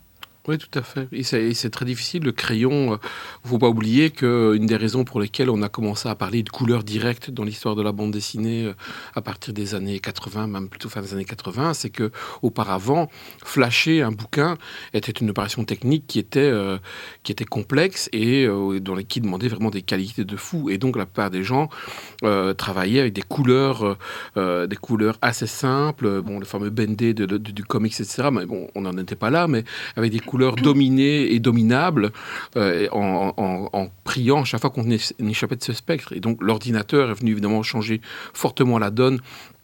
Plus le fait qu'on est passé de, enfin, de, l'ordinateur au flashage par, en gagnant des étapes, mais ça reste des, choses extrêmement compliquées, et notamment par rapport au crayon, parce qu'il n'y a pas d'équivalent aux couleurs d'un crayon euh, euh, dans, dans- lors de l'impression. On, on- très vite, on, au moment du scan, tout devient une fadeur extrême, et c'est très difficile à rattraper. Ouais, ça je, le sais, en plus euh, je le sais très bien, mais je continue à utiliser des couleurs, euh, je sais très bien, sciemment je suis en train de dessiner avec des jaunes fluo, des verts fluo, je me dis ça passera jamais. et donc voilà, après, mais je me dis, c'est quand le plaisir du dessin est quand même euh, super important, donc j'ai pas envie de me restreindre dans, trop dans le choix des couleurs, parce que je, voilà, je, me dis, bon, je fais mon dessin, et puis on verra après ce, qu'on arrive à en garder, donc c'est vrai qu'on a pas mal chipoté euh, pour essayer de rendre un truc, le truc le plus lumineux euh, Mhm. possible dans les couleurs. Après, c'est pas les originaux, mais quelque part, on s'en fout. Maintenant, c'est autre, c'est autre chose, c'est un bouquin, c'est plus. Ouais. euh, Vraiment, c'est très beau. voilà. Toi, Rebecca, tu travailles essentiellement. La mise en couleur, c'est essentiellement à l'ordi, mais on trouve quand même quelques textures. euh, crayon, quoi. C'est- dessiné euh, avec de l'encre de Chine sur des couches euh, séparées et après assemblé sur l'ordi. Mhm. Ok. Donc un truc euh, moins, moins risqué au moment de la pression. Et pour tout ce qui est travail, parce que tu as tout ça est travaillé sur écran du coup, et euh, tu, as, tu connais suffisamment ton matériel pour pouvoir euh, savoir que cette couleur au moment de l'impression devrait donner quelque chose comme ça. Et ça, tu le dois à la sérigraphie ou euh, À la sérigraphie et euh, lorsque je travaillais pour Drawn and Quarterly, je travaillais euh, dans la production. Ah. Alors je sais bien que, que reproduire le crayon de couleur, c'est pas évident. Tout comme l'aquarelle, c'est c'est compliqué. Peut-être on peut s'écouter un peu de musique. Noémie, tu avais prévu un morceau aussi, toi. Euh, bah oui, moi j'ai apporté, donc c'est euh, Mikachu.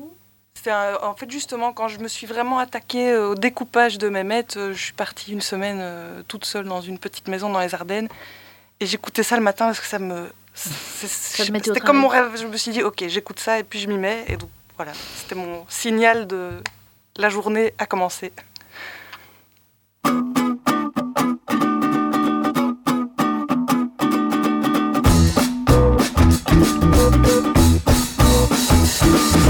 Drop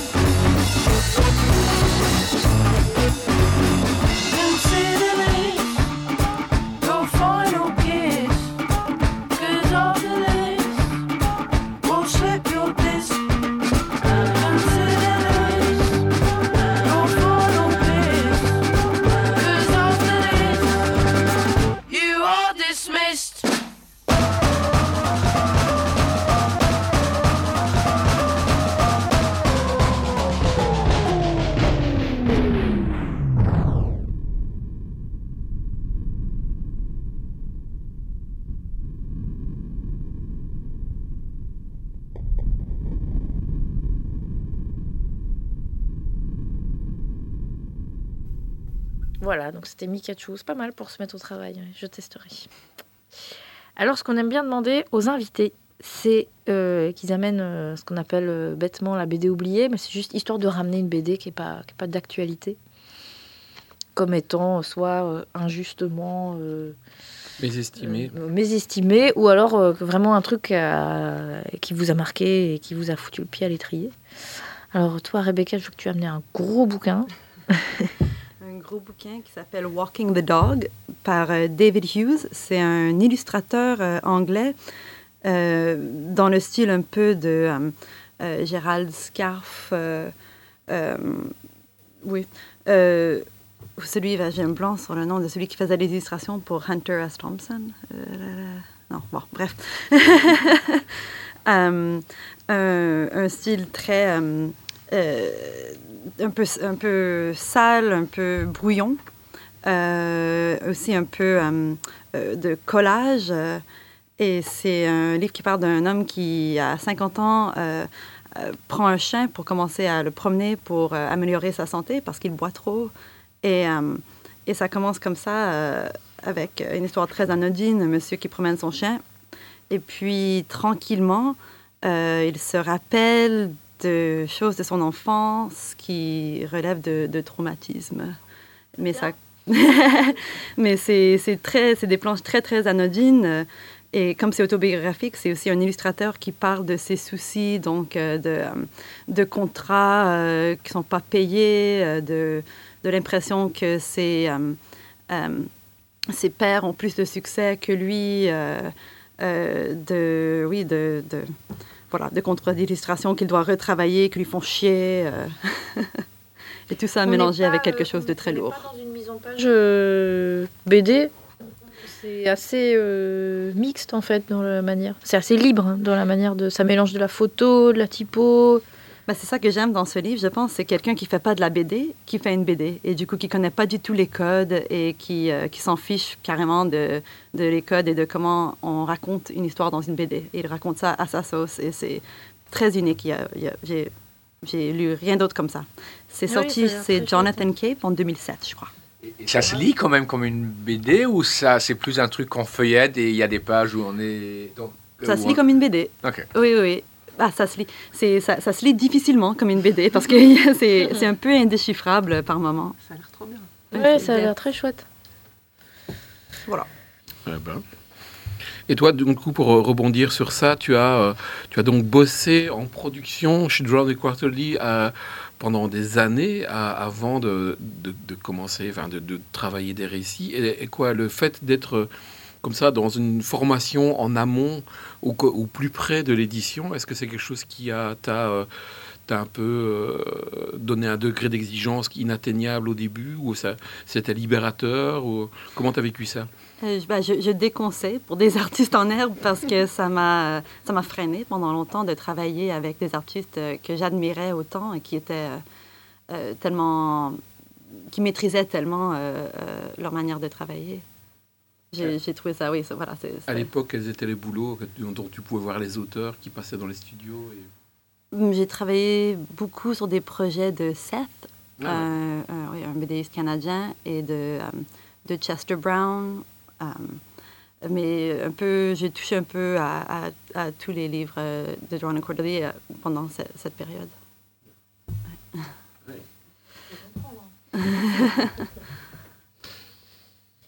Alors toi, Noémie, tu nous as amené.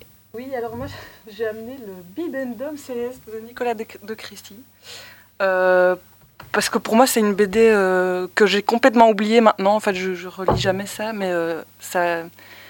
en fait, quand justement, moi j'étais dans ma Wallonie un peu profonde. J'avais envie de faire de la peinture. euh, j'avais- Il y avait plein de BD chez moi, euh, mais mais il n'y avait pas ça. Il n'y avait pas ce genre de truc-là. Il y avait plein d'autres trucs très chouettes, mais euh, Tes parents, tes parents lisaient déjà. Ouais, il y avait, il y avait des trucs, euh, ouais, il y avait, il y avait des bouquins de peinture, j'allais voir des expos, j'avais déjà quand même pas mal de, de- de trucs dans le collimateur comme ça. Et puis j'ai voulu faire euh, de la peinture, je suis allée à Bruxelles, euh, à la Cambre, faire de la peinture, mais je sais pas, euh, ça marche, ça n'a pas collé. Et euh, je suis tombée sur, euh, dans un- une revue sur une image euh, où on voit cette espèce de personnage sur un skateboard avec une sorte de casquette bizarre, avec des couleurs sup- super bizarres. Ça m'a- vraiment. J'ai juste vu une petite image et je me suis dit, ah, c'est ça que je cherche en fait. Et donc je suis allée, et donc comme j'arrivais à Bruxelles, mais je connaissais rien, en fait j'avais même jamais mis les pieds dans une librairie autre que les librairies qu'il y avait là où j'habitais, où il y avait finalement pas grand chose. Et donc j'ai commencé à découvrir qu'il y avait tout un tas de trucs en BD que je connaissais pas. Et c'est ça qui m'a un peu attirée vers euh, la BD. Et donc quand j'ai Quelle librairie alors à l'époque? Bah, à l'époque, j'étais allée chez Bruegel et j'avais euh, chopé ça. Ouais, pardon. et, euh, Blague, on bah, blague. non, mais voilà, moi j'ai découvert J'avais jamais entendu parler de l'association, j'avais jamais vu Nico- rien de Nicolas de Crécy et tout ça, et donc euh, ça m'a un peu. euh, Après, j'ai pas, été- j'ai pas été. euh, je me suis pas dit, ok, je vais euh, m'inscrire en BD à Saint-Luc parce que le cinéma d'animation m'intéressait aussi, mais j'osais pas aller non plus en, à la Cambre en cinéma d'animation, donc je savais pas trop. Donc je suis allée en ILU en me disant, bah, on verra bien et tout ça, mais donc je dévorais. euh, Nicolas de Crécy, justement, tu parlais de ton direct et tout ça, enfin, vraiment dans, enfin, dans les images, enfin, j'avais jamais vu un truc comme ça qui partait dans tous les sens, et dans la narration aussi, dans les personnages, enfin, j'étais complètement euh, fascinée Oui, par puis il y, ça. a la, il y a la fragilité du dessin, Ouais. mais à, à la fois tout à fait Ouais, maîtrisée. ça. Là, on parle de virtuosité. Il y avait Monsieur Fruit aussi, qui était cette espèce de BD, euh, cette espèce, cette espèce de petit crobard, mais en fait c'est super marrant à lire, ça raconte quand même une histoire. Enfin, c'était vraiment, euh, ouais, c'était quand même un- une bonne claque, quoi. Enfin, ma première grosse claque en fait. euh, et je crois que j'ai mis à peu près tout Saint-Luc euh, à, à digérer. euh, donc je- j'essayais de faire des trucs un peu comme ça, c'était, c'était atroce, avec plein de pastels gras et des, enfin, je sais- pff, voilà. Mais moi, c'est la même BD qui fait que j'ai accroché Ah ben voilà. en vitrine chez Alphagraph, puisque je faisais mes études à Rennes. Et c'était le Bibendum Céleste. Mm. Et puis ensuite, euh, Ibicus, et puis Lasso, Ouais, c'est puis tout, ça. ouais. Mais donc voilà, moi, en fait, je lis plus cette BD. Enfin, je, ah, ça me tombe presque un peu des mains maintenant. Quand là, je l'ai rouvert, ça fait des années que je l'avais pas euh, Ouais. rouvert. Mais donc Et- c'est et, voilà, euh, la ouais. BD oubliée un Et, peu, et, digérée enfin, plutôt. euh, Il sort, euh, là, il vient de ressortir euh, quelque chose. Je sais pas si tu l'as feuilleté un peu, toi. C'est un récit autobio. Ah Et Il raconte et, un euh, voyage en ouais. stop qu'il a fait dans à la fin des années 70, je pense. Donc c'est tout à fait autre Mm, chose. mm. Mais je, même son vois, dessin je a ouvert changé. en me disant ah j'aimerais bien avoir un peu un kick euh, en le revoyant et euh, pff, pas trop. Ouais, moi, je suis plus trop non plus euh, ce qu'il a fait ces derniers temps, mais euh, je sais pas pourquoi en fait. Pourtant, euh, Pour le boulot, hein, parce qu'il y a eu, il y a eu Folie Gâteau, choses, hein. euh, il y a Ouais, un impact majeur sur, fou, truc. Ouais, sur la bande dessinée ouais. franco-belge. Ouais, puis Euh, les pauvres et malades quoi. Enfin, il y avait quand même ouais non je crois que ça a été vraiment euh, Ouais, marquant. Ouais. marquant, oui, je me souviens, de dire dans la, dans la scène de la, de la BD indé, c'était d'un seul coup la méga claque, quoi. Un mec qui travaillait en couleur, c'était brillant, virtuose, ça osait des trucs au niveau des couleurs que qu'on voyait pas. Euh, dans le complètement- récit aussi, c'était Et dans le complètement récit, dingue. ouais, ouais, Enfin, tout à fait. Et donc c'était tout, c'était des couleurs mieux coulostales, c'était plus barré que le, le meilleur de, euh, allez, de, de, Giraud, tu vois. Donc il y avait d'un seul coup, c'était waouh, c'était jeune, etc. Et puis en fait, on- ça a complètement disparu des radars. C'est comme si euh, finalement ça avait été un feu de paille, ce boulot. Enfin un Oui, feu de paille qui a bien qui a bien, de qui a bien paille, cramé attends. longtemps quand même. Bah, je- je- je- il y a- oui, oui, mais Il a fait des dire trucs ça- en tant qu'illustrateur après. Il a Hmm. réussi chacun ses. Il avait un projet de film d'animation aussi, je sais pas euh, du Moi, tout ce pour que, moi, ce lorsque que c'est devenu. l'animation, ça. pour moi, il est quelqu'un qui est très. je- Lorsque je lis ses bouquins, j'ai toujours l'impression que c'est un. Mhm. Ouais, il y a un truc très- aussi très avec ça qui me. Ah, effectivement. derrière, il y a eu Sylvain Chaumet euh, qui a fait les triples Oui, de après, moi je est- m'engage, je connais pas les. C'est quoi est un finalement, univers, voilà. euh, enfin qui sont des univers très très proches. hein. Mm. Très Donc, chouette. voilà. Voilà. Le dernier morceau, c'est quoi, Rebecca? Euh, c'est Tarpin de Drache, un autre groupe euh, bruxellois, Qui joue bientôt? Qui joue le 20 novembre au magasin 4. Eh bien, merci à vous et bonne soirée. Ciao. Merci. Ciao.